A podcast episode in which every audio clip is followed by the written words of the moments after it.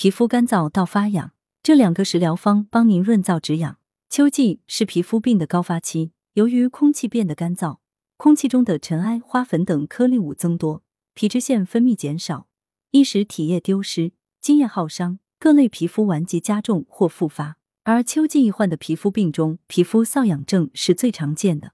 由于老年人的皮脂腺分泌功能减退，皮肤干燥，所以这种皮肤病常见于老年人，称老年性瘙痒症。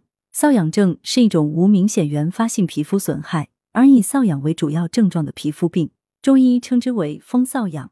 外科政治全书养风记载，遍身瘙痒，并无疥疮，搔之不止。临床表现为皮肤阵发性瘙痒，痒无定处或局限于身体某些部位，以阴部、肛门周围、头皮、小腿较为常见。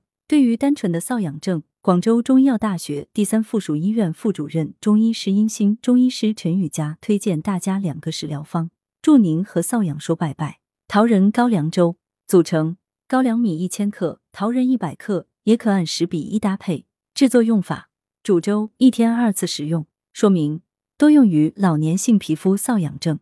中医认为，桃仁活血化瘀，通畅血脉，即可促进血液循环，利于对养肤之品的吸收。又因其本身富含脂肪油而有润肤之效，高粱具有补气健脾和胃消积的作用，可以改善老年人的消化功能。二者合用，可共同发挥补气健脾、活血化瘀、通畅血脉、润肤止痒的效能。泥鳅大枣汤组成：泥鳅三十克，大枣十五克，盐适量。制作方法：将泥鳅洗净，与大枣共煎汤，加盐调饮，连服十至十五次。说明：用于治疗皮肤瘙痒症。文阳城晚报全媒体记者陈辉，通讯员叶美琪、王健。来源：阳城晚报阳城派，责编：薛仁正。